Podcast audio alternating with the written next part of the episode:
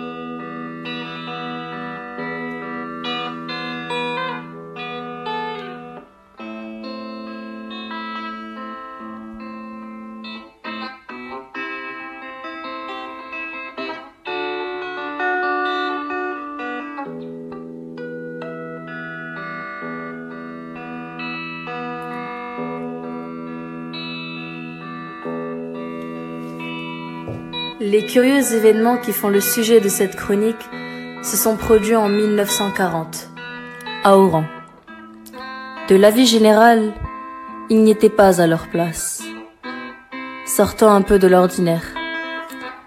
À première vue, Oran est en effet une ville ordinaire, et rien de plus qu'une préfecture française de la côte algérienne, la cité elle-même, on doit l'avouer, est laide.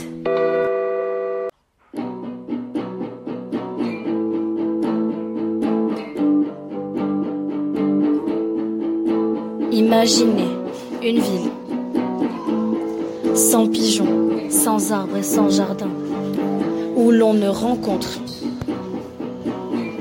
ni battement d'ailes, ni froissement de feuilles. Un lieu neutre pour tout dire. Le changement des saisons ne s'y lit que dans le ciel le printemps. Ça non seulement par la qualité de l'air ou par les corbeilles de fleurs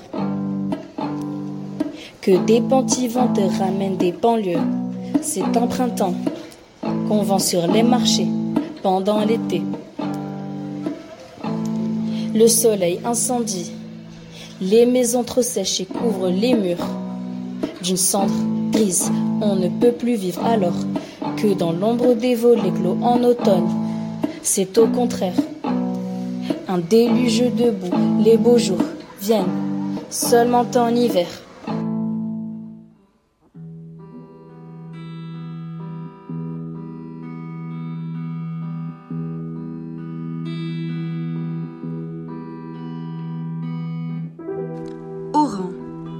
Apparemment une ville sans soupçon, c'est-à-dire une ville tout à fait moderne. À Oran, comme ailleurs, faute de temps et de réflexion, on est obligé de s'aimer sans le savoir. Cela non plus n'est pas original. Nos concitoyens travaillent beaucoup, mais toujours pour s'enrichir, pour faire des affaires. Naturellement, ils ont du goût aussi pour les joies simples.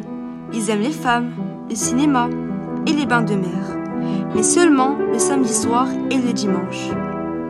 Le soir, lorsqu'ils quittent leur bureau, ils se réunissent à heure fixe dans les cafés. Ils se promènent sur le même boulevard ou bien ils se mettent à leur balcon. Ce qui est plus original dans notre ville est la difficulté qu'on peut y trouver à mourir. Il y a des villes qui vous soutiennent dans la maladie. Un malade a besoin de douceur. Il aime à s'appuyer sur quelque chose. Mais à Oran, les excès du climat, l'importance des affaires qu'on traite, l'insignifiance du décor, la rapidité du crépuscule et la qualité des plaisirs, tout demande la bonne santé. Un malade s'y trouve bien seul, pris au piège, derrière des centaines de murs crépitants de chaleur, pendant qu'à la même minute, toute une population, au téléphone ou dans les cafés, parle de traite ou d'escompte. La cité s'est greffée sur un paysage sans égal, au milieu d'un plateau nu, entouré de collines lumineuses, devant une baie au dessin parfait. On peut seulement regretter qu'elle se soit construite en tournant le dos à cette baie, et que, partant, il soit impossible d'apercevoir la mer, qu'il faut toujours aller chercher.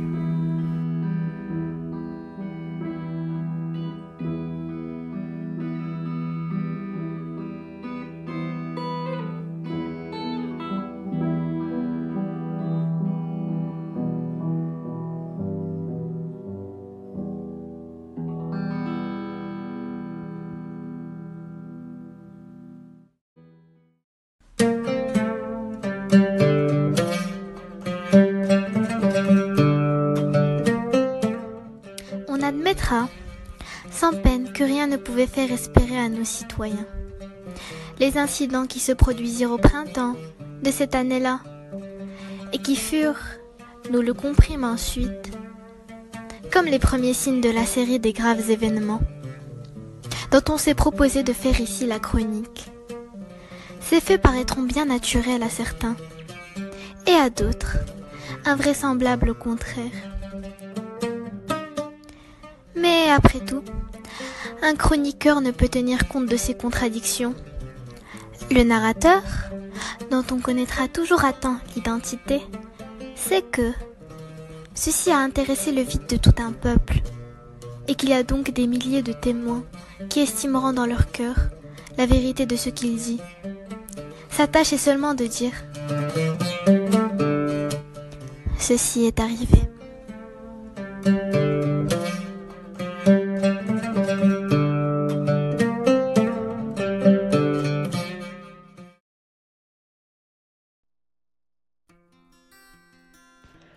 Avec les voix de Deya Bendali, Yasmine Elachimi, Inès Messaoudi et Inès Mouni.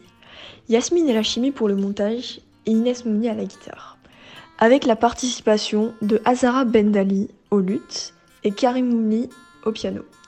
Les élèves de l'option musique du lycée Lyoté 2020-2021. Merci de nous avoir écoutés et en espérant que ça vous aura plu.